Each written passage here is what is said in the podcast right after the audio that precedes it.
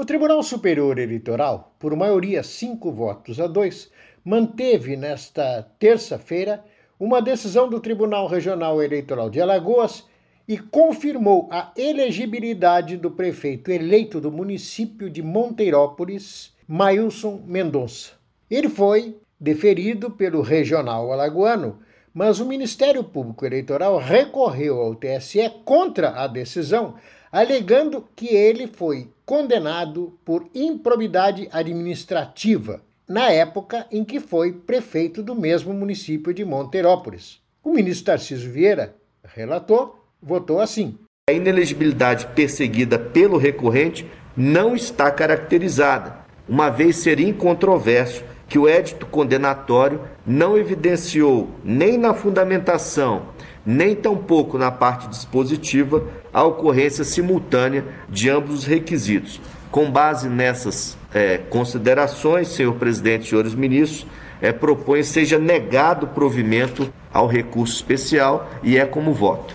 O ministro Luiz Roberto Barroso promulgou assim o resultado. Eu penso, se nós estivéssemos mudando aqui a jurisprudência, também teria dúvida de ela ser aplicável já a essa própria eleição de 2020.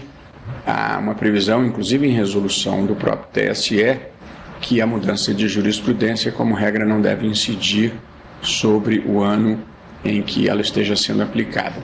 Então, peço bem ao ministro Luiz Edson Fachin para não acompanhá-lo nesse ponto.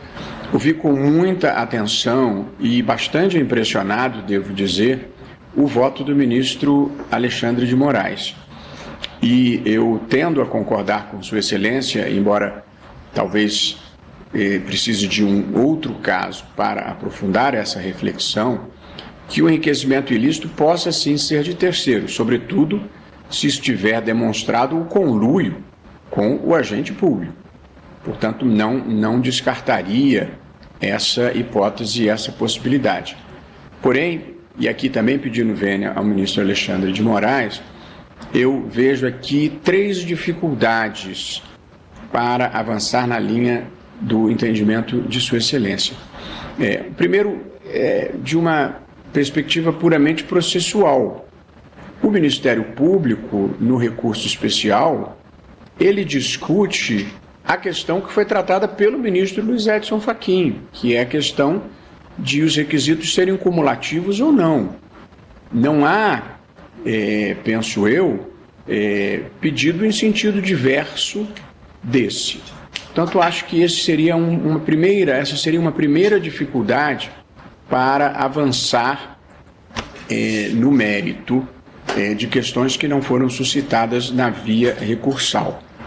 Ah, em segundo lugar, a nossa súmula 24, que prevê expressamente que no recurso especial você não reexamina o conjunto fático probatório, trabalha com aquilo que conste do acordo do TRE.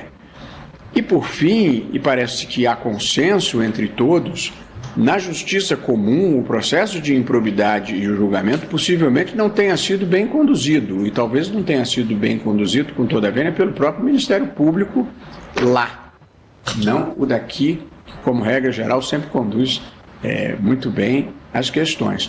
Mas a verdade é que eu também vejo um obstáculo é, na súmula 54, que diz: não cabe à Justiça Eleitoral decidir sobre o acerto ou desacerto das decisões proferidas por outros órgãos do Judiciário ou dos tribunais de contas que configurem causa de inelegibilidade. E aí, a minha leitura também do acórdão é, de origem é que não houve reconhecimento do enriquecimento ilícito. Eu até entendo a natural ilação eh, do ministro Alexandre de Moraes quanto à possibilidade real de que alguém tenha se beneficiado. E, portanto, acho que é uma perplexidade legítima.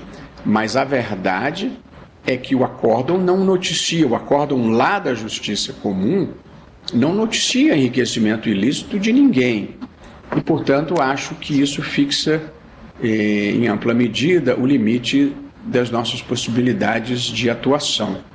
Portanto, eh, prezados colegas, eu estou aqui me alinhando à posição eh, do eminente ministro eh, Tarcísio Vieira de Carvalho Neto, não sem algum grau de consternação por ter ficado com o pressentimento de que tem acontecido efetivamente alguma coisa a mais e que não veio bem noticiado na decisão da improbidade, mas não me animaria a romper com as balizas que tradicionalmente adotamos para ir além e investigar o mérito da decisão do, da Justiça Comum sobre a improbidade.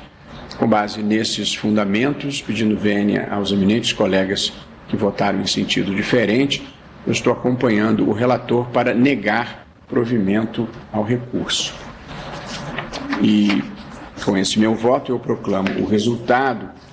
O tribunal, por maioria, negou o provimento ao recurso nos termos do voto do relator, vencidos os ministros Edson Fachin e Alexandre de Moraes. Do TSE, Sérgio Oliveira.